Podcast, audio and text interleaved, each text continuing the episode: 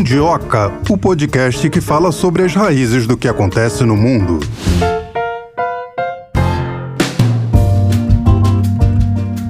Olá, Mundiokers! Voltamos, voltamos com gás total. Dessa vez eu tenho um parceiro novo. Deixa eu apresentar para vocês quem vai nos fazer companhia, Marcelo Castilho. Seja muito bem-vindo aqui ao Mundioca. Muito obrigado, Melina. Obrigado a todos os ouvintes. É um prazer e um desafio estar aqui diante de vocês, onde o nível aqui é muito alto. É, rapaz, e já começa na pressão total, porque o programa de hoje é especial, tanto que nós chamamos três entrevistados, né? Algo atípico. Nós vamos falar sobre o conflito Israel-Palestina. Não se fala de outra coisa, aliás, desde o último dia 7 no mundo. Um conflito envolvendo Israel e o grupo palestino Hamas. E a gente vai ouvir pessoas que trazem visões até diferentes, mas que englobam todos os lados desse acontecimento para que o ouvinte tire suas conclusões, fique bem informado e possa entender um pouquinho melhor do que, que acontece naquela região do planeta que pode trazer desdobramentos para o mundo inteiro. Pois é, não vamos mais perder tempo, estamos sendo bombardeados com informações. Vamos chamar o nosso primeiro convidado de hoje.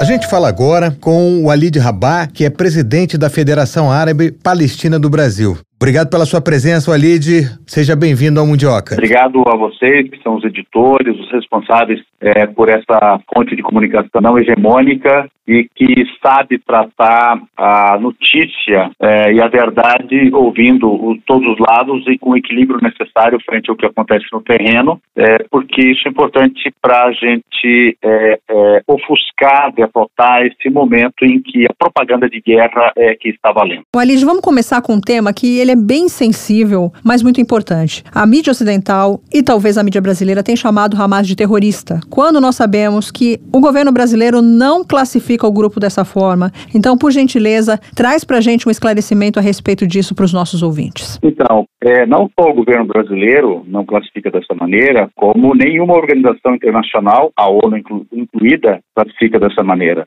e nenhum governo do mundo classifica dessa maneira, à exceção de um ou dois governos, dentre eles o de Israel e dos Estados Unidos, que classificam de terroristas todos os povos, países, líderes e atores da cena internacional que se opõem aos seus interesses, que são interesses coloniais e imperialistas de roubo de terras, de ocupação colonial e de genocídio. É, veja como é que foram classificados, por exemplo, o Mandela. O Mandela foi preso 27 anos com uma única acusação de que ele era terrorista, Nelson Mandela. Os vietnamitas foram acusados de terroristas. Todos aqueles que lutaram por libertação nacional durante, especialmente após a Segunda Guerra, foram também acusados de terroristas. E os judeus do gueto de Varsóvia, que enfrentaram é, a Alemanha nazista é, na Polônia, em Varsóvia, também foram acusados rigorosamente de terroristas. Então, para nós, essa acusação leviana é uma acusação, na verdade, dos verdadeiros terroristas é, que têm destruído o mundo, um milhão de mortos no Iraque,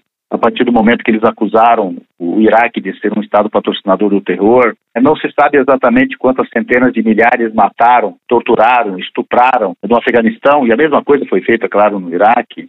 É, e tudo isso muito recentemente, a pretexto é, de que são é, terroristas, etc. E é importante destacar que isso faz parte da propaganda de guerra, né? Isso não é informação, isso é propaganda de guerra. O Estado de Israel é reconhecidamente um Estado terrorista e nem por isso esses veículos de comunicação que promovem é, propaganda de guerra, que também é crime de lesa humanidade segundo a resolução da ONU, nem por isso eles se envergonham de fazer isso. Tanto então, que tem o Netanyahu como líder, né? Não só que tem o Netanyahu, que tem o que teve o Ariel Sharon, e tem esses ministros agora extremamente fascistas e que defendem a eliminação total do povo palestino a pretexto divino e nem por isso são acusados de terroristas e na verdade são os grandes terroristas e a humanidade que nós conhecemos e que todos sabem. Então, essa acusação é uma acusação leviana e até vulgar, cafona, e que não vai surtir os efeitos que os caluniadores e eliminadores de povos querem. Walid, essa batalha de informação, de olhares,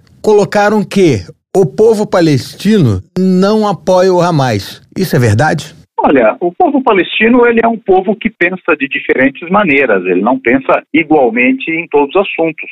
Então, é provável que haja uma parte da opinião pública que tem visões diferentes do Hamas, ou é, visões diferentes do Fatah, ou visões diferentes dos demais eh, atores políticos da cena palestina? Claro que é possível, assim como no Brasil é possível. Mas todos nós somos unânimes de que Israel ocupa nossas terras, de que Israel promove genocídio contra o povo palestino, de que Israel nos expulsou das nossas terras a partir é, de 18 de dezembro de 47, que promoveu limpeza étnica contra o nosso povo e continua promovendo, que promove um regime de apartheid contra nós, conforme, conforme seis relatórios da ONU e conforme os relatórios de todas as ONGs internacionais de direitos humanos. Também todos nós concordamos igualmente com o relatório de três meses passados da ONU, que informa que Gaza é uma prisão a céu aberto. Todos nós concordamos também é, com alguns aspectos dos relatórios da ONU e das organizações, das ONGs internacionais de direitos humanos, que a população de Gaza, bloqueada há 17 anos, vive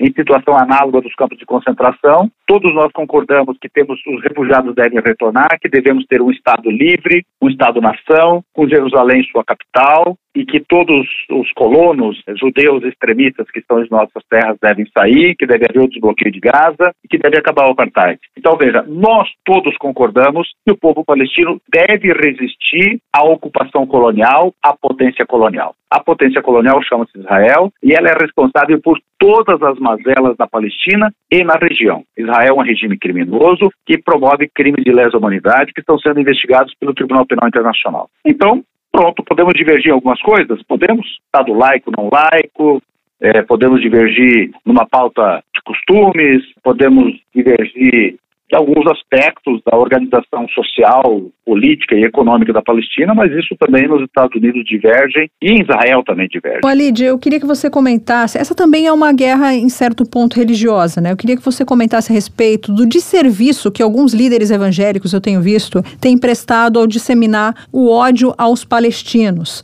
Muitas postagens eu tenho acompanhado, né? Ore por Israel, quando a gente sabe que Israel do Antigo Testamento não era o Israel de agora, né? Você pode falar sobre isso para gente? É, eles não são uh, esses extremistas, portanto não são todos evangélicos, os pentecostais e neopentecostais mais extremados, os CNPJs de Cristo que vivem para ganhar dinheiro e por acaso não por acaso estão com Israel, né? Não destilam ódio e vontade genocida apenas em relação aos palestinos. Eles destilam em relação aos indígenas, aos negros, a todo o continente africano, aos católicos. Afinal de contas, é, esse ódio que está aí vigorando no Brasil, ele foi inaugurado não queimando o Alcorão, ele foi inaugurado no Brasil chutando a santa, ou não. Era um desses bispos, autoproclamados bispos, né? E ele chutou e quebrou uma imagem de Nossa Senhora numa transmissão de televisão, ou seja, em público para todas as pessoas verem, e isso foi há não tanto tempo assim. Isso foi em outubro de 1995, quando um, um, sujeito que se diz bispo, chamado Sérgio von Helder, fez essa brutalidade. E, além do mais, tem um outro detalhe que eu acho que é importante. Por que, que eles fazem isso? Porque eles não são seguidores do Deus do monoteísmo, Deus único. Eles seguem uma forma racializada de Deus que foi superada por Cristo. Essa ideia de Deus que escolhe um povo, de Deus que manda matar os cananeus, de Deus que manda destruir isso, que Deus que manda praga, que Deus que manda matar os primogênitos, Deus que manda ter um harém com 600 mulheres, Deus que manda, como mandou Davi, mandar marido da mulher que ele desejava morrer em combate para ele ficar com a mulher dele. Esse é o Deus dessa gente. Por isso essa devassidão moral, né? Essa atitude absolutamente imprópria. Agora, essa forma radicalizada e equivocada, e aliás anticristã e antideus, ela deve ser o quê? De 10% dos cristãos? Talvez menos. E são os CNPJs de Cristo. Mais fácil abrir dessas igrejas do que abrir bar. É para ganhar dinheiro. Mas causa um estrago, né? Porque o Brasil é um país evangélico, afinal de contas, né? O Brasil é um país que tem uma parcela de evangélicos e nessa parcela de evangélicos tem essa parte radicalizada. Essa parte radicalizada é muito ruidosa. Ela é muito ruidosa e, graças a ela, se está sionizando o cristianismo. Então, isso está plantando muitas dificuldades de compreensão em uma parcela da cristandade, a maior parte dela, que não concorda com isso, que não concorda que Deus tem que mandar matar, não concorda que Deus é, aprova o racismo. Porque, veja, lá na África do Sul, o apartheid foi justificado exatamente com o Velho Testamento. Tem até uma obra chamada Teologia do Apartheid que explica como foi. Eles usaram toda a alegoria do Velho Testamento para justificar o regime de apartheid na África do Sul e agora é usado novamente para justificar o apartheid e os crimes de lesa humanidade na Palestina. Mas esse é um Deus racializado. Esse não é o Deus do monoteísmo, esse não é um Deus desracializado. Esse é um Deus étnico, portanto, ele é um Deus racista. Walid, é, a gente sabe que Benjamin Netanyahu teve que se juntar para continuar no poder à extrema-direita israelense. O senhor acha que, se caso não conseguisse, ele não fosse continuasse no cargo, não fosse elevado de novo à categoria de primeiro-ministro, essa situação poderia ser mais suave, por mais que setores de informações tinham dito já que haveria algum tipo de retaliação, segundo as informações que chegam até nós? É muito difícil avaliar isso com tanta convicção assim, né? Porque nós podemos é, recuar na história e vamos chegar à conclusão de que toda a limpeza étnica e todos os crimes de lesa humanidade mais graves contra o povo palestino foram cometidos pela esquerda israelense. A direita israelense só chegou ao poder pelo, por meio do Likud, que era uma coligação e agora depois virou um partido, apenas em 77, elegendo Menachem Begin. De lá para cá houve revezamentos. Os acordos de paz que foram assinados pelo Rabin, eles não foram levados adiante, tanto por um segmento quanto por outro. Pode ser que o Netanyahu esteja liderando o momento mais extremado e fascista da sociedade israelense? Pode até ser. E esse é um problema. Pode ser que a sociedade israelense compreenda os perigos em que está entrando e aumente o seu campo da paz? Também pode ser, nós não sabemos. A sociedade israelense tem que saber se ela quer ser governada por nazistas ou não. E este é um questionamento que precisa ser feito com coragem e não está sendo feito. Vamos supor que haja problemas com o Hamas. E os Hamas israelenses? Esses não têm problema nenhum? Veja, eles estão reclamando agora que perderam vidas e eles reclamam que são vidas civis. Para nós, palestinos, e para qualquer pessoa normal, para qualquer pessoa que não seja degenerada, todas as vidas têm valor. Entretanto, é preciso colocar as coisas também em perspectiva histórica e dizer que Israel, até agora, nós, entre, quando nós fazemos a conta dos cadáveres, nós temos 22,3 mortos pelos israelenses, palestinos mortos pelos israelenses, para cada um israelense morto. Então nós entendemos de morte 22 vezes mais do que eles. E eles nunca pediram perdão a nós. Eles nunca choraram pelas nossas vítimas, que eles provocaram, inclusive da limpeza ética dessas mortes. Nós, pelo contrário, lamentamos porque nós entendemos o que é a dor da morte 22,3 vezes mais do que eles. E nós sabemos que essa espiral da morte só favorece Israel, porque Israel vive disso. Israel é uma espécie de vampiro do sangue palestino. Então nós queremos acabar com isso. Nós precisamos acabar com isso. E a sociedade israelense optou pelo caminho da morte, pelo caminho do fascismo, pelo caminho do supremacismo, ao ponto de em 2018 ter se declarado por lei Estado exclusivamente judaico, e com isso, claro, podem promover a limpeza étnica, inclusive dessa vez, a pretexto divino e nacional mais expressamente. Eu penso que essa é uma forma de ver. Vamos falar um pouquinho sobre a mesquita de Al-Aqsa. Teve um confronto em Al-Aqsa em 2021 e o Hamas disse que esses últimos acontecimentos foram em razão da defesa de Al-Aqsa. Explica um pouquinho para gente a importância dessa mesquita. Por que, que ela é tão importante? Sim, para nós, qualquer sítio religioso é importante, não só esta mesquita. Essa mesquita, o santuário, né? A esplanada das mesquitas é um lugar sagrado para todos os muçulmanos do mundo, não é apenas para os palestinos. É sagrado para 1 milhão e 700 milhões de muçulmanos. E o processo que está em andamento em Jerusalém não é apenas de destruição dos sítios religiosos é, muçulmanos, porque eles querem destruir a esplanada das mesquitas e a mesquita de Al-Aqsa para colocar no seu lugar um suposto templo de Salomão. A melhor arqueologia, inclusive a israelense, uma equipe liderada pelo melhor arqueólogo israelense Israel Finkelstein, provou e escreveu sobre isso que nunca existiu esse templo. Não existe nenhum é, é, vestígio arqueológico de que tenha existido esse templo. Mas eles não estão apenas. Que nunca existiu ou que não existia lá? Não, que nunca existiu naquele lugar. Pode ter existido Monte em outro lugar. Moriali, né? Portanto, ele deve cavar em outro lugar. Ali ele nunca existiu. Ele nunca existiu. E é provável que esse templo, tal qual dizem, com essa grandiosidade, também jamais tenha existido. Mas nós estamos questionando, evidentemente, aquilo que diz respeito à esplanada das mesquitas. Nós não vamos perder tempo em outro, outro lugar, né?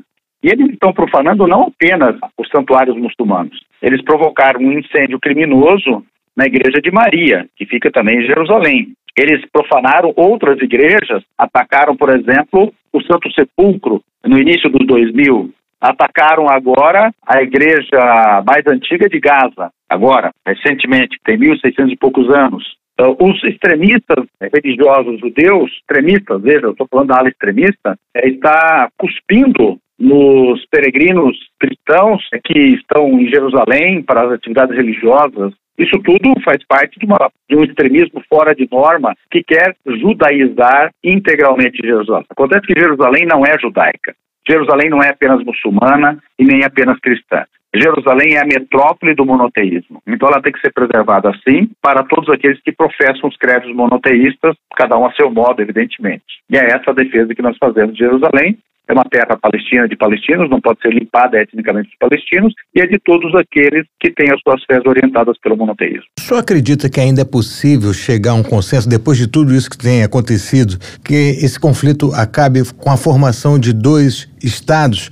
Ou, nesse momento, isso ainda não será possível? Basta aplicar o direito internacional, e é o que Israel quer fazer. Existem resoluções, são mais de 300 resoluções, entre aquelas do Conselho de Segurança e aquelas da Assembleia Geral das Nações Unidas, que Israel não acatou nenhuma. Inclusive, tem uma resolução emblemática, que é a 273 barra 3, de 11 de maio de 1949, que admitiu Israel como Estado membro da ONU. Claro que Israel nunca foi Estado, no Israel não foi criado pela ONU. E uma resolução que apenas recomendava a partilha e não foi implementada porque os sionistas se autoproclamaram o Estado em 1948, 14 de maio de 48, ilegalmente, né? E assumiram um território a mais e expulsaram uma população, a população palestina desse território a mais, e eles conquistaram pela força. Por isso que só em 11 de maio é admitido como Estado membro, e aí entra a pérola, com duas cláusulas condicionantes. Uma delas, a resolução 81, que é a da que tem recomendação da partilha de 29 é, de 29 de novembro de 47, e a outra que é a 194, que é de 11 de dezembro de 48, que é do retorno dos refugiados, que reconhece houve limpeza étnica que determina o retorno dos refugiados. Então Israel estava comprometida ao aceitar essas duas cláusulas, essa cláusula condicionante com essas duas resoluções, recuar aos limites de 47, da Resolução 181, e restaurar a demografia palestina limpada etnicamente. E não fez isso até hoje. Então Israel é um Estado ilegal e não cumpriu todas as demais resoluções, como nós sabemos, não cumpriu os termos dos acordos de Oslo. Os palestinos em Oslo tinham várias obrigações. Cumpriram todas. Israel tinha uma só obrigação. Inclusive, nós aceitamos apenas 22% do território da Palestina histórica e atualmente controlamos civilmente apenas perto de 9%. Israel tinha uma só obrigação: evacuar os colonos, quer dizer, desocupar a Palestina nos territórios previstos por Oslo, e permitir que existisse o Estado palestino. A comunidade internacional, incluindo os Estados Unidos, tinha também uma só obrigação: fazer valer o acordo e a implementação do direito internacional. Entretanto, Israel não cumpriu com nenhuma das suas obrigações e a chamada comunidade internacional, Estados Unidos à frente, também não cumpriu com nenhuma das suas obrigações. Basta que essas obrigações todas sejam cumpridas e que os direitos nacionais, civis e humanitários do povo palestino, dentre eles o retorno dos refugiados, existir um Estado palestino livre, os colonatos saírem, terminar o bloqueio a Gaza e acabar o apartheid, vai haver paz. Esse é o consenso, não existe outro. Tá certo, a gente conversou com Ali de Rabá, presidente da Federação Árabe Palestina no Brasil. Muito obrigada por essa entrevista. Foi muito consistente você na sua explicação, uma entrevista muito esclarecedora e volte quando quiser aqui ao Mundioca. Obrigado, gente. Bom trabalho para vocês aí. Obrigado. Um abraço. Um abraço. Tchau, tchau. Tchau, tchau. É, Marcelo, muito boa, muito esclarecedora a entrevista do Alid.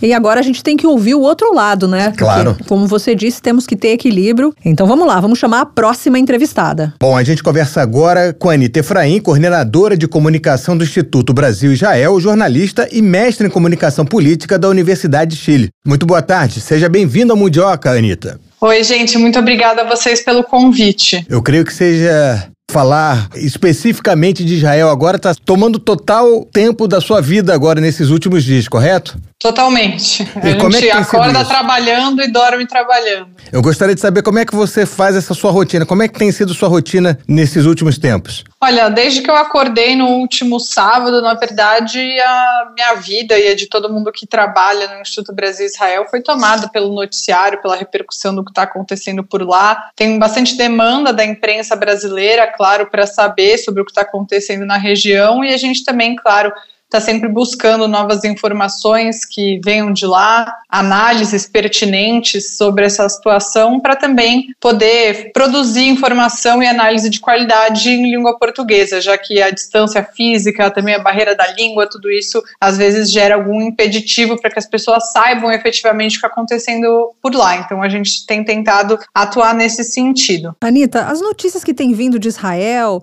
elas têm sido, vou dizer assim, terríveis, nauseantes. Hoje, aqui a caminho do Mundioca, eu vi dos bebês é, decepados. Como é que você está lidando com essa questão e passando informação para as pessoas? Porque eu tenho certeza que os judeus aqui no Brasil estão muito preocupados. É, eu acho que é importante dizer, Melina, que eu lamento que tenha a impressão de que só os judeus estejam preocupados, que talvez seja uma percepção correta, mas acho que todo mundo deveria estar preocupado. Essa notícia dos bebês talvez tenha sido a pior coisa que a gente tenha ouvido e lido nos últimos dias para entender, mas ao mesmo tempo dá uma dimensão do que é efetivamente o grupo terrorista Hamas, que eu entendo que tem uma resistência muito grande no Brasil a dizer que o ataque do Hamas foi um ataque terrorista ou que o Hamas seja um grupo terrorista. Vejo muitos pés atrás com essa colocação, mas é importante de ser dito, porque quando você fala de decepar cabeça de bebês, acho que não deveria ter outro nome para falar sobre isso, né? Mas da minha parte, eu tenho evitado um pouco ver as coisas mais gráficas, porque para quem lida 24 horas por dia com informação, não dá para você ver todos esses conteúdos horríveis e tão explícitos, porque senão você desmonta, né? Você não consegue fazer uma análise sobre o assunto, você não consegue continuar repassando informação se você tiver tomado, digamos assim, por violenta emoção, que é o que tende a acontecer se você consome todo esse conteúdo. Anitta, vamos voltar a falar sobre a tua metodologia de trabalho, vamos dizer assim. Como é que você recebe as perguntas e aonde você vai buscar essas informações? Você vai buscar em órgãos oficiais, você vai buscar com pessoas que você conhece que não são da grande imprensa em Israel, nas redes sociais. Como é que você faz para captar toda a informação e distribuir essa informação de acordo com a demanda que você recebe?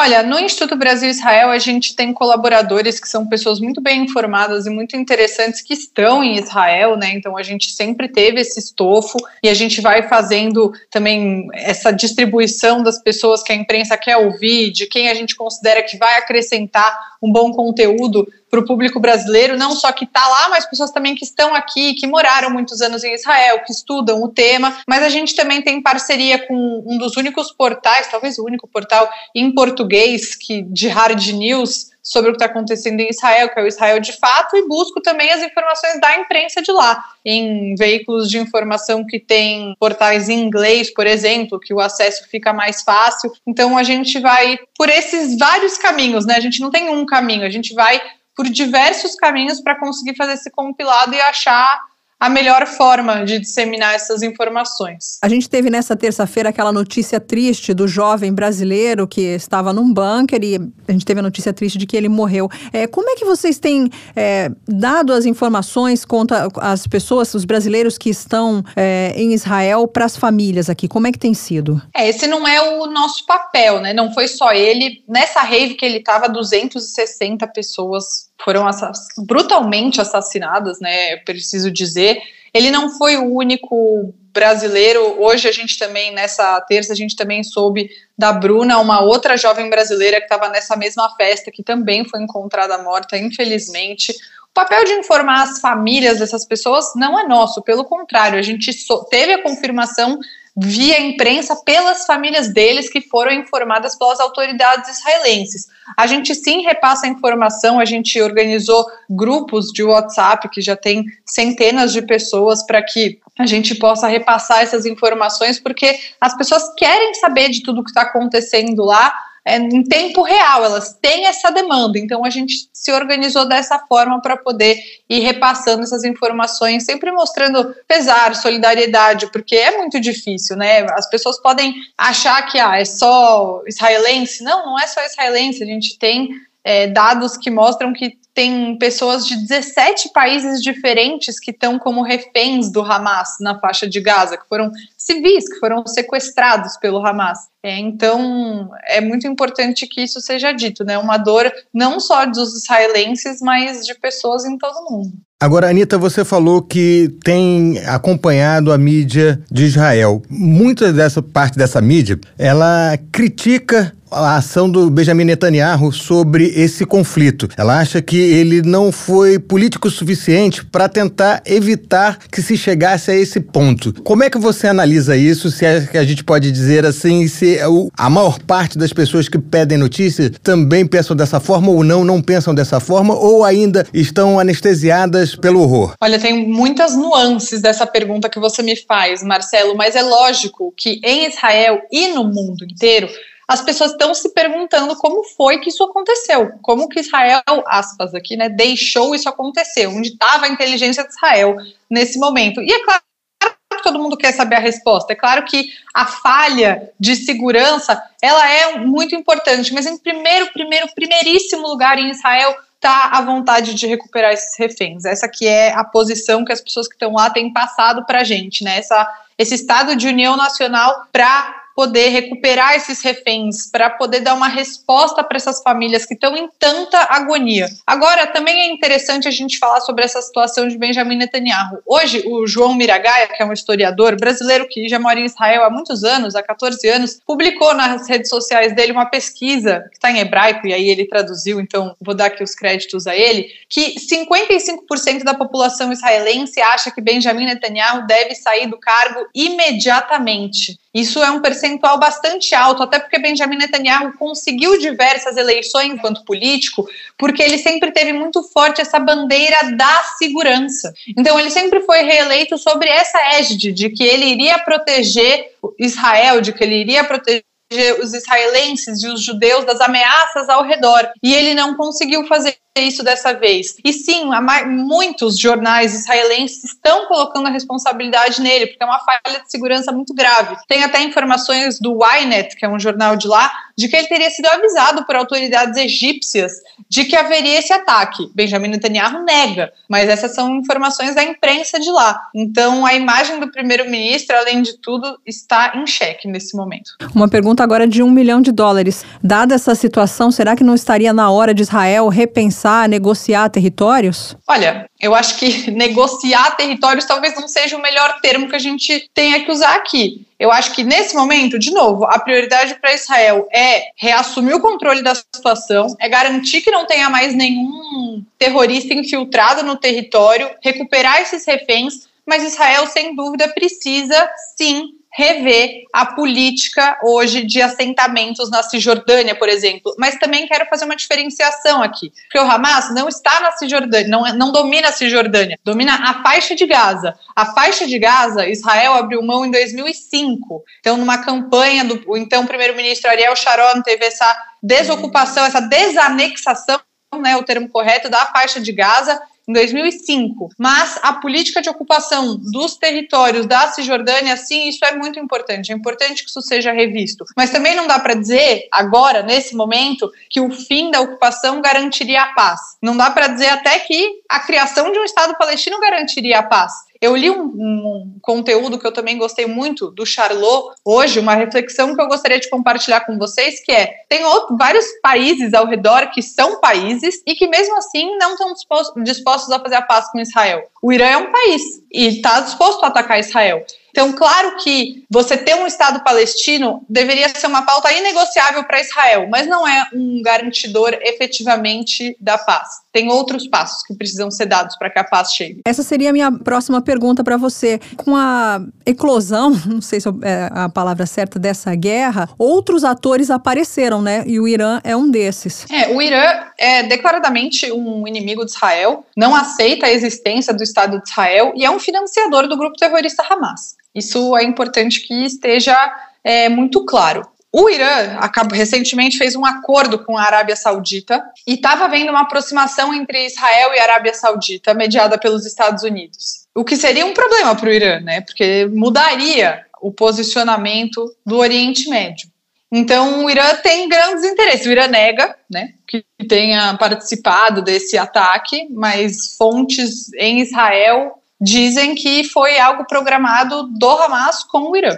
Anitta, muita gente considera uma guerra inglória do povo palestino. Quer dizer, o povo palestino que quer sua terra, ele fica no meio de uma briga do Hamas contra o governo de Israel. E aí, quando chega o ministro da Defesa israelense e diz que vai varrer os animais, ele não está separando quem é terrorista de quem não é terrorista, não é? é? É, isso é um fato, né? Essa é uma das consequências mais cruéis da guerra. É o que acontece com os civis. Quando o Hamas ataca Israel dessa forma, sabe que vai ter retaliações, que Israel vai contra-atacar e sabe que civis vão ser atingidos, mas é aí também que o Hamas ganha na narrativa. Porque quando você pensa em poderio ofensivo, poderio militar, sim, existe uma desproporcionalidade, porque o Hamas é uma milícia, né, um grupo paramilitar clandestino, enquanto Israel é um país estruturado e que tem um poderio bélico relevante. Só que quando Israel ataca, e o número acaba ficando desproporcional, que no momento não é o caso, porque teve mais mortos em Israel do que a gente sabe de mortos na Cisjordânia nesse caso. Então a opinião pública é muito mobilizada pelos números. Né? Então, quando você tem um número muito alto de civis atingidos, é comum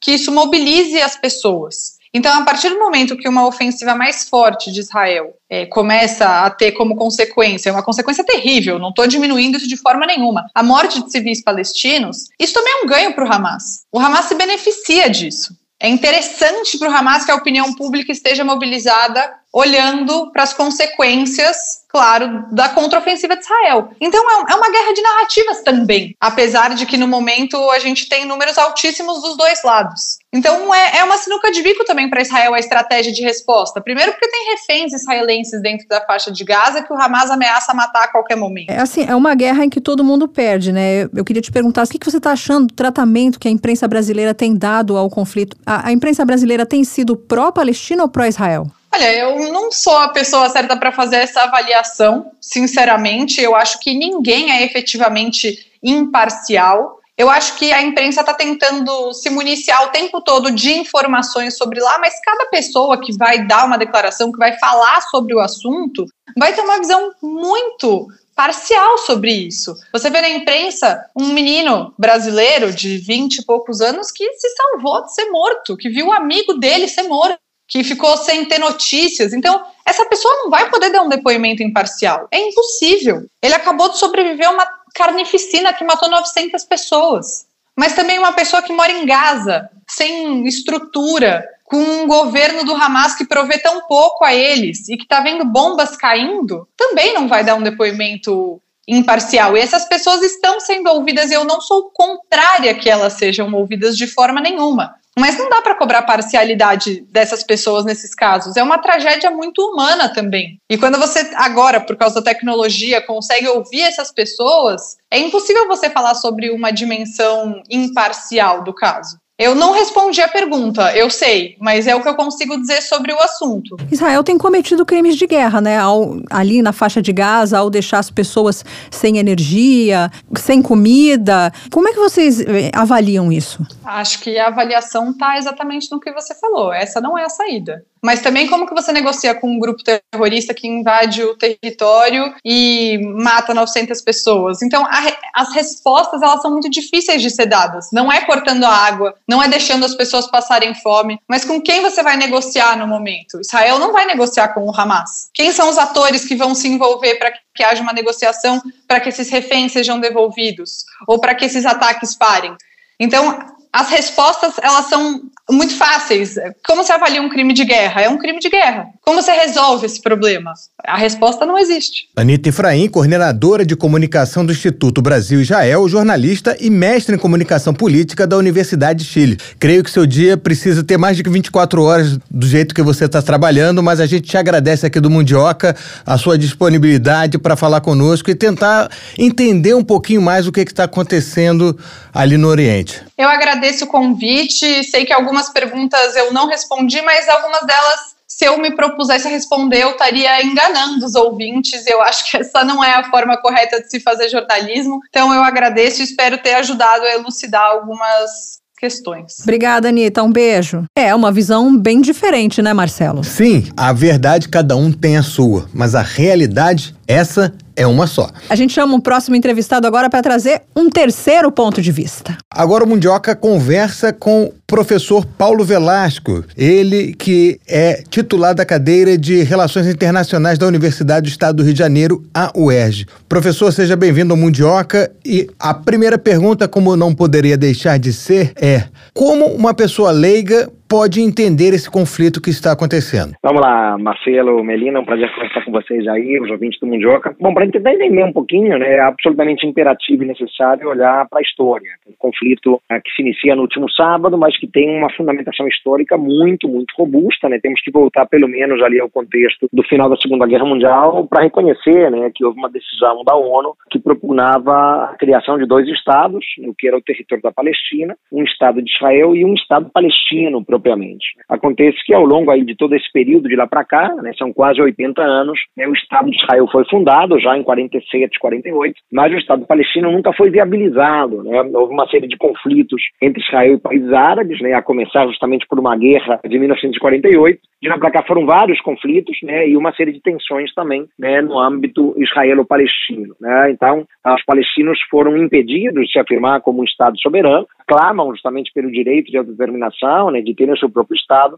né, mas isso nunca foi possibilitado, né, muito por conta da falta de acertos entre os dois lados, né, e é, especialmente aí por parte de uma direita uh, de Israel, uh, inclusive aqui eu me refiro especialmente ao primeiro-ministro Benjamin Netanyahu, que nunca se dispuseram efetivamente a autorizar uh, o estabelecimento de um Estado palestino ali do lado. Né? Então, esses desencontros históricos são a raiz né, mais profunda para esse último conflito que vemos agora, né, dentro de uma série amplíssima né, de tensões, seja entre Israel e países árabes, seja diretamente entre Israel e palestinos. Com esse novo, antigo conflito, outros atores apareceram. Irã, agora Hezbollah atacou Israel. Gostaria que o senhor comentasse a respeito desses novos atores. É, na verdade, aqui é uma região que sempre teve interferência né, de atores externos. Né? Quando pensamos, por exemplo, ali nessas guerras árabe-israelenses, né, é, tínhamos ali embates, né, que são também embates tradicionais, históricos, né, entre Israel de um lado, do outro lado, muito especialmente Egito e Síria. Nos anos 80, né, Israel acaba interferindo na guerra civil libanesa, né, é naquele cenário, inclusive, Melina, que nasce o Hezbollah, né, nasce no contexto ali da ocupação de Israel no sul do Líbano, né, na confrontação né, durante a Guerra Civil Libanesa. Israel permaneceu durante um longo tempo com suas tropas estacionadas no sul do Líbano. E se retirou de lá no início dos anos 2000, né, então permaneceu por 20 anos por ali. Ah, e o Irã, né, um ator sempre considerado, né, muito especialmente desde né, a Revolução Xiita de 79, o Irã passa a ter né, Israel como um alvo inimigo é, direto. Né, existe essa confrontação né, muito explícita né, entre Israel e o Irã, né, e autoridades do Irã já chegaram a dizer justamente que fariam né, os esforços necessários para varrer do mapa o Estado de Israel. Né? Ah, quando pensamos justamente né, nesse grupo Hezbollah, né, que é visto como um grupo terrorista por muitos países, né, Estados Unidos, países europeus. O Hezbollah tem o apoio do Irã, muito diretamente, né, um grupo é, xiita, isso se diferencia de forma clara do Hamas, né? o Hamas não é xiita, embora também tenha vínculos com o Irã, né? apoio logístico do Irã, né? mas o Irã tem uma convergência muito clara com o Hezbollah e a partir do Líbano né? e da Síria né? é, é comum vermos também né? sempre ataques praticados pelo Hezbollah contra o território de Israel. Né? É, havia, inclusive, a expectativa de que houvesse uma coordenação Hamas-Hezbollah, né? agora já começam a ser sentidos os primeiros ataques né, do Hezbollah a partir aí do norte de Israel. Né? Então, né, é um espaço muito disputado, né? isso acaba atraindo sempre né, a atenção de atores externos, né? e aí eu cito muito claramente né, a Síria, o Irã, o próprio Líbano, por causa do Hezbollah, né, como atores que sempre estão ali no entorno de Israel né, e que periodicamente se colocam né, como estados hostis né, ao próprio Estado de Israel. Professor, como é que o senhor avalia o posicionamento do governo israelense nesse momento, fora o ministro da Defesa ter chamado o povo palestino de animais? Israel bombardeou a única ponte que dava acesso ao povo da faixa de Gaza para fugir, embora ele tenha dito que era para o povo fugir, mas não se sabe para onde exatamente, porque só se fosse para o mar né? Porque por terra eles não conseguem. Como é que o senhor entende esse governo israelense que diz que não quer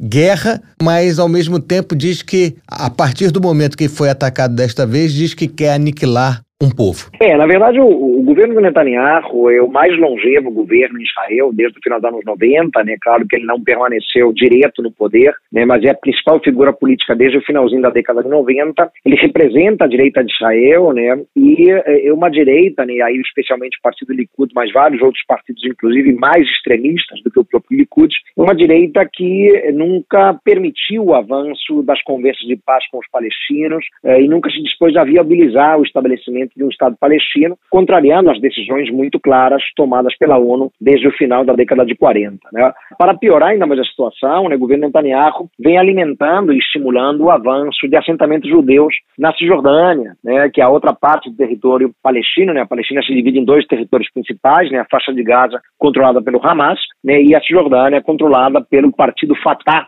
que é quem controla a Autoridade Nacional Palestina. Tá? E nessa região da Cisjordânia é comum vermos também episódios de violência praticados pelas tropas de Israel. É, esse mesmo ano de 2023 vimos ali a morte de palestinos no campo de refugiados de Jenin, né, que é o mais importante campo de refugiados palestino no norte é, do território da Autoridade Nacional Palestina. Então, uh, estimular né, o avanço de assentamentos judeus na Cisjordânia, né, a presença de colonos judeus na Cisjordânia, inclusive estabelecendo editais né, para a construção de novos edifícios, novos prédios ali para judeus na Cisjordânia, significa violação ampla né, e direta do direito dos palestinos né, de se afirmarem como os controladores daquele território. Né? É uma provocação, muito claramente, aos palestinos, que não só se veem impedidos de se afirmarem como Estado soberano, mas que sofrem recorrentemente a violência por parte do de Israel né, a partir de ordens emanadas do governo Netanyahu. Então, é claro que nada justifica né, é, o ataque do Hamas, é, a violência praticada pelo Hamas desde sábado, mas é preciso reconhecer né, muito diretamente é, que uh, o governo de Israel tem parte de responsabilidade né, na impossibilidade né, de se buscar uma paz, né, um entendimento que seja é, duradouro e sustentável ali naquela área. Né? Se os governos Netanyahu e a direita de Israel tivessem agido de uma outra maneira, né, talvez né, não estivéssemos testemunhando essas cenas dramáticas, né, que também não são tão incomuns assim, né, embora né, seja o maior ataque sofrido por Israel nos últimos 50 anos, né, as confrontações e os embates entre Israel e palestinos né, são embates periódicos recorrentes.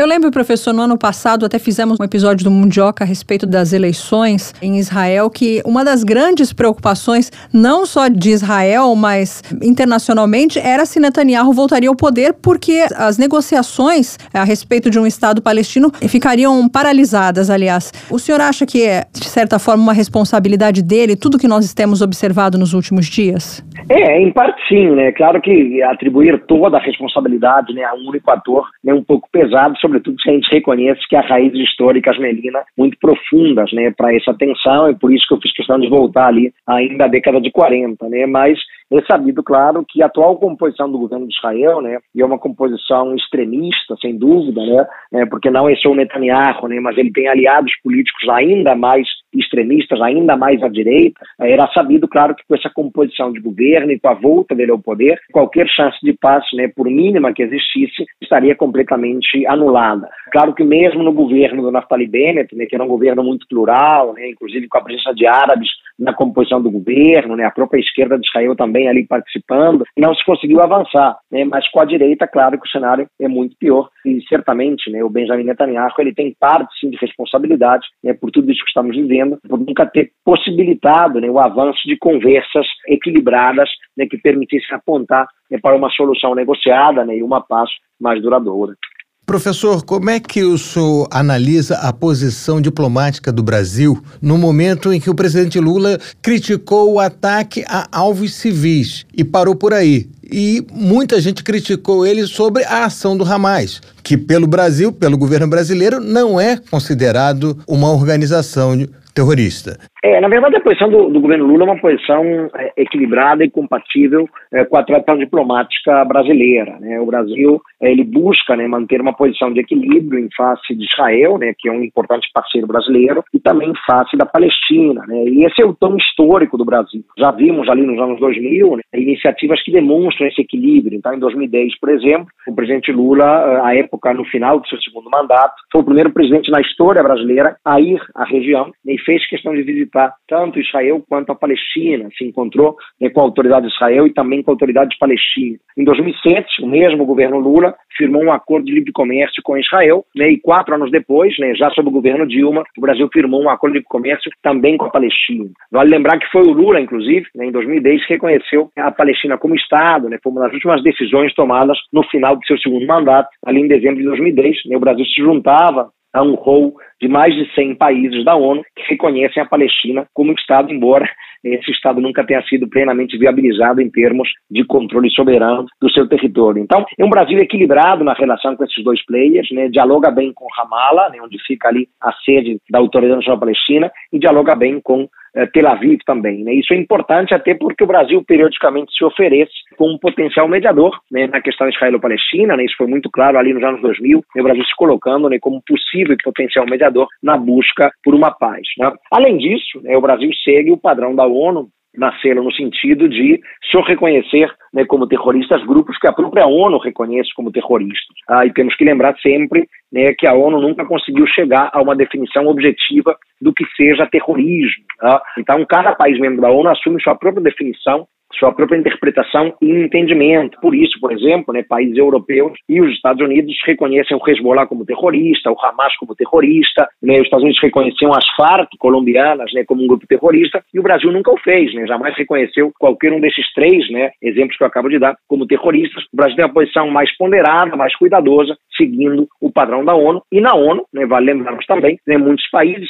sobretudo ali do mundo árabe, entendem que a prática da violência para resistir a uma ocupação estrangeira ilegítima, ilegal, não deve ser visto como terrorismo. Né? Então, sempre quando né, um povo se vale de meios violentos né, para repudiar e resistir a uma ocupação ilegítima estrangeira, isso não deve ser visto como terrorismo, e essa é a caracterização que boa parte do mundo árabe dá ao Hamas né, um povo resistindo ali né, à ocupação estrangeira de Israel em seu território. Né. Então o Brasil segue essa linha né, de ponderação, de cuidado, né, o padrão da ONU de só reconhecer como terroristas né, grupos que a própria ONU reconhece como terroristas. Né? E por isso as críticas né, à declaração do governo Lula, né, que não poderia usar o adjetivo que a imprensa comumente está usando, né, porque oficialmente o Brasil não enxerga o Hamas como um grupo terrorista. É um grupo político, um partido político, que tem o seu braço armado, né, que são as Brigadas Al-Qassam, né, mas não poderíamos atribuir o adjetivo de terrorista a esse grupo, porque o Estado brasileiro oficialmente não o faz. Professor, o Brasil está ocupando a presidência rotativa do Conselho de Segurança da ONU nesse momento que estourou a guerra. O senhor acha que aumenta a responsabilidade do Brasil nesse momento? Aumenta, aumenta, sem dúvida, né? Afinal de contas, né, embora seja uma presidência muito pro forma e protocolar, né, porque de apenas um mês, Melina, então é, os países rotativamente ocupam esse cargo, né, sem grandes poderes, mas aumenta a responsabilidade, claro, inclusive, né, por conta da necessidade de convocar, né, reunião de emergência para debater a escalada da violência, né, e já sinais de crise humanitária ali na região da faixa de Gaza, né? E é bom né, que seja o Brasil presidente, né, porque é um país que consegue dialogar com ambos os lados. Né? O Brasil consegue dialogar com os palestinos né, e consegue dialogar também com Israel. Né? Então é interessante né, que seja um país que tenha uma postura mais equilibrada né, para organizar e coordenar né, esses encontros de emergência que debatem a atual crise ali na Palestina. Mas claro né, que há maiores responsabilidades para o Brasil, né, que se vê no foco em contexto de um novo conflito né, de repercussão global internacional né, e temos, claro, que nos mexer por sermos, né, nesses dias até o final do mês de outubro, né, o país que ocupa a presença rotativa do Conselho de Segurança. Professor, relações internacionais são suscetíveis, né? Depende, a, depende de muita coisa, muitos fatores para a gente falar de uma situação momentânea, cortando pelo tempo. O presidente da FEPAL, da Federação Árabe Palestina do Brasil, conversou com a gente e ele falou que o consenso poderia chegar com a criação dos dois estados, como estabeleceu a ONU. Agora, o senhor concorda que se esses estados forem criados, Israel fica no meio de dois estados palestinos, a faixa de Gaza e a Cisjordânia. Ele iria aceitar isso na situação de agora? É, é difícil, na verdade, é, existem vários pontos que são sensíveis, Marcelo, né? A questão da, do território palestino, que é um território dividido em dois espaços de terra, né? Claro que causaria incômodo, mais até para os palestinos, eu diria, do que para o próprio território de Israel, né? é, porque os palestinos teriam dificuldade em circular de uma parte a outra do Estado palestino, né, tendo que passar no meio né, pelo Estado de Israel. Né. Existem outros estados no mundo né, que tem também escravos, né, tem territórios né, que estão para além de um outro Estado. Né? O Azerbaijão tem um território para além né, da Armênia, né? atualmente temos também uma tensão ali, Armênia e Azerbaijão. Né? A Rússia tem um esclave ali também, né, depois da Polônia, né, o escravo de Kaliningrado. Então não deixa de ser algo também tão incomum assim no mundo, né, estados que são é, bipartidos né, e que têm é, dois pedaços do seu território né, em lados é, opostos de um outro terceiro estado. Né. É, de todos modos, né, é, quando pensamos aí nas dificuldades para viabilizar essa solução de dois estados, né, além dessa situação territorial que você indicou, Marcelo, tem a questão do direito de retorno. Né.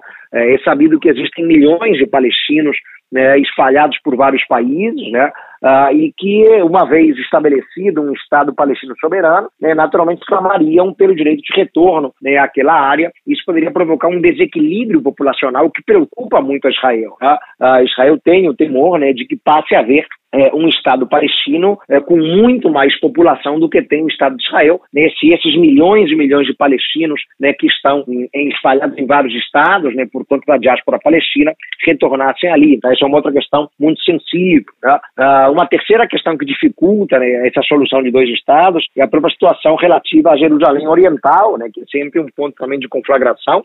Vimos nos últimos anos também alguns enfrentamentos entre palestinos né, e soldados Israel ali né, em Jerusalém. Né, Jerusalém Oriental, né, a parte antiga, a parte velha da cidade, né, é uma parte da cidade que tem é, importância para várias religiões. Né? Tem o quadrilátero armênio, né? tem ali sítios sagrados para os muçulmanos, sítios sagrados para os judeus, né? sítios sagrados para eh, os cristãos. Então, a parte antiga da cidade, né, importante para várias religiões, né, que os palestinos entendem como sendo a sua capital por direito. Né? Até a Guerra dos Seis Dias, Marcelo em 67, né, quem tinha o controle né, da Jerusalém Oriental né, eram os palestinos. Perderam esse controle para Israel ao final da Guerra dos Seis Dias. Né? Uh, Israel, por sua vez, entende que a cidade inteira de Jerusalém, né, completamente unida e unificada, é a sua capital. Né? Vimos, inclusive, no governo Donald Trump, né, os Estados Unidos transferindo a sua embaixada de Tel Aviv ali para Jerusalém. Né? Então é um outro ponto, né? O que fazer com Jerusalém, né? Quem tem razão, né? Quem vai ficar com Jerusalém como sua capital, né? Um outro ponto de tensão. Então, além da situação territorial, né? É, existem outras questões práticas né, que teriam que ser devidamente resolvidas antes da possibilidade de se viabilizar essa solução de dois estados, né, pensada pela ONU lá atrás em 1947. Professor, vamos pensar junto aqui. Quem será, qual país poderia mediar esse conflito? Com equilíbrio. É, pois é, um, um, país que tem ganhado um pouco mais de envergadura nas questões relativas ao Oriente Médio, né, e que apareceu já em alguns momentos né, de tensão ali entre Israel e Palestina, foi a China. Né? A China não é um player que tem uma presença histórica muito relevante ali naquela área do Levante, né? Que nós chamamos toda aquela área ali, né, do Mediterrâneo Oriental, né, onde fica Israel, né, onde fica a Síria, onde fica o Líbano, chamamos aquilo geograficamente de Levante. Né. A China não tem né, muita é, presença histórica ali e por conta disso acaba se colocando né, como um player um pouco alheio, externo às disputas geopolíticas tradicionais. Tá? É, os Estados Unidos, por exemplo, não podem dizer o mesmo, é, mesmo a Rússia não pode dizer o mesmo, né, porque a Rússia né, tem vínculos né, importantes com parte dos políticos de Israel, né, temos que lembrar que muitos dos judeus que correram para Israel quando da fundação do Estado eram judeus russos, né? Então a Rússia tem uma relação histórica com Israel importante, né? embora nos últimos anos tenha deteriorado a relação ali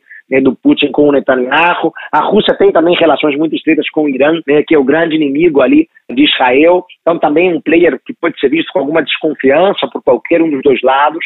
Uh, e a China não. Né? A China, quando pensamos ali nas grandes potências, né, uh, que compõe o Conselho de Segurança, talvez seja o único dos cinco que tem né, a possibilidade né, de tentar né, com algum distanciamento né, e equilíbrio, uh, buscar um entendimento. Né? França e Reino Unido, com certeza não, né? lembrando que uh, já estiveram em guerra com o Egito, ao lado de Israel, ali no conflito de Suez em 1956, né, que é considerada a segunda guerra árabe-israelense. Então, né, França e Reino Unido são vistos com muita desconfiança pelo mundo árabe de um modo geral, né, tiveram controle amplo né, da região do Oriente Médio durante o mandato da Liga das Nações, né, então são vistos com repúdio muito frequentemente né, pelo mundo árabe. Então, né, pensando nos grandes players, eh, Melina, que compõe ali Conselho de Segurança com membros permanentes, talvez a China, né, repito, que começou a ganhar maior envergadura na área, né, podemos lembrar alguns meses, né, para surpresa geral né, do mundo, o estabelecimento de relações diplomáticas, o restabelecimento de relações diplomáticas né, entre Irã e Arábia Saudita, né, que foi intermediado justamente pela diplomacia chinesa. Né, então,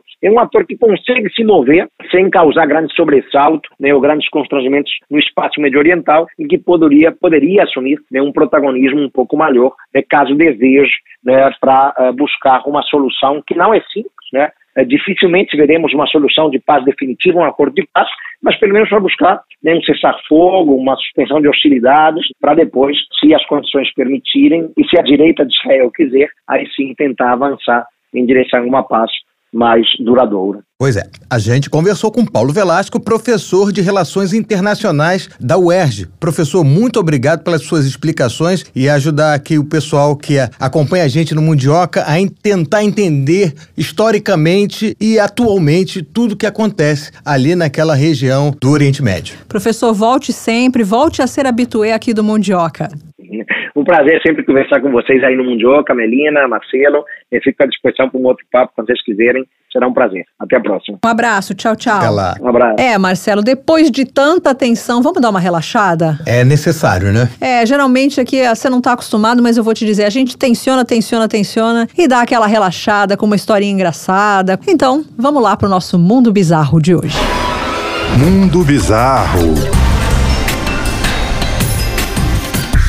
Olha, Marcelo, seja bem-vindo aqui ao Mundo Bizarro. Eu sempre Obrigado, quis ter Mel. um parceiro. Era muito bom com a Thay também, porque a gente ria muito, mas eu sempre quis ter um parceiro homem aqui pra ter aquela opinião diferente, né? E essa notícia. Uma outra visão do mesmo assunto, Uma né? outra visão.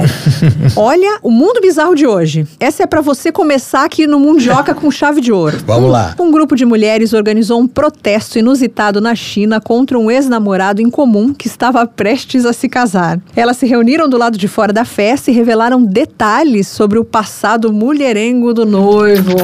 Ai, ai, ai. Em frente ao local onde ele se casava, elas ergueram uma grande faixa vermelha que dizia: Somos o time das ex-namoradas de Shen. Hoje vamos destruí-lo.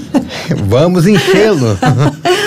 A antipatia pelo noivo chamou a atenção dos convidados, que se reuniram em volta das mulheres para perguntar o que, que elas estavam fazendo ali. A ação inesperada chocou e enfureceu a noiva e seus parentes, que exigiram uma explicação. Ele não entrou em detalhes sobre seus erros, mas disse que sentia muito e alertou outros homens para que não se comportassem mal com as suas parceiras. é a famosa saia justa, né? É, eu não sei se a sua mulher vai estar ouvindo a gente falar agora, mas você já teve um passado mulherengo? Não, claro que não. Não, o Shen é campeão. A ponto de se reunirem, colocarem uma faixa vermelha em frente ao local da celebração do casamento. Lá, não, desse Shen aí, realmente ele deve ser um cara bom. Até porque juntou a ira de várias ex, né? E você sabe que, claro que você casa querendo que dure o resto da sua vida. Mas nem sempre é assim. Mas eu tenho um amigo que diz: mulher não é pra sempre. Ex-mulher é. Muito bom, é. É um conselho que a gente dá pros homens aqui, né? Você até tem mais lugar de fala que eu. É, joga limpo. Joga né? limpo, não apronta, porque olha aí o trabalho que dá, nem que seja por uma questão de organização, né? E vai passar vergonha, imagina, diante do sogro, da sogra, do cunhado, da cunhada. Lá na China tem muita gente, né? Ele deve ter passado a vergonha geral na frente de muita gente, né? Agora eu me coloco também no lugar da noiva, né? Eu não teria gostado disso. Mas aí é que tá.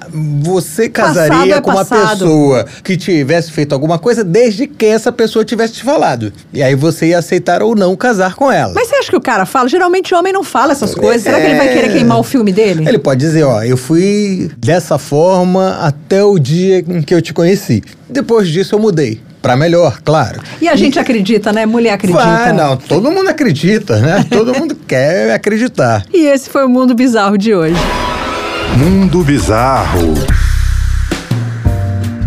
Marcelo Castilho, acabou-se o que era doce. Você lembra dessa expressão? Olha, não é do meu tempo não, eu era muito pequeno ah. quando...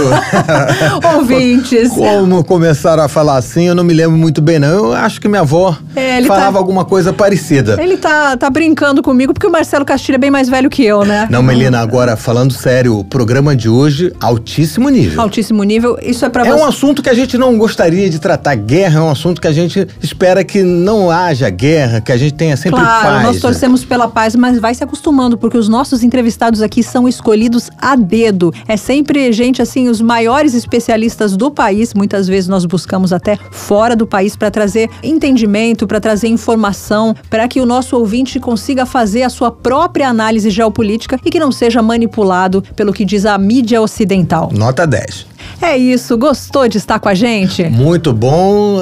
Agradecendo a todos por me aturarem nesse início. Eu prometo que eu vou me soltando através dos programas. a gente espera que você fique mesmo bem soltinho. Então, Mundiocas, é isso. Arroba Mundioca com K. Vai lá no X, ex-Twitter, né? Vai lá no Exatamente. X, ex-Passarinho Azul. A gente também está nas principais plataformas digitais. E é assim que eu me despeço de vocês, muito feliz por estar de volta. Beijos e tchau, tchau. Fui! Tchau, pessoal. Mundioca, o podcast que fala sobre as raízes do que acontece no mundo.